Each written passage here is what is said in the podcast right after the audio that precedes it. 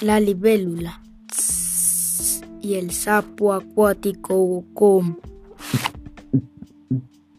Un día frío, la libélula fue a bañarse a una quebradita de aguas verdes. En eso observó que un sapo lo miraba de arriba abajo, desde lo más profundo del agua. ¿Qué me estás mirando, sapo bocón? le gritó. El sapo no contestó nada ni tampoco dejó de mirarla. Cuando pasa el frío, en un día de verano, la libélula sintió calor y fue a bañarse. El sapo que tenía hambre esperaba con la mano abierta sobre la quebrada a que algo cayera.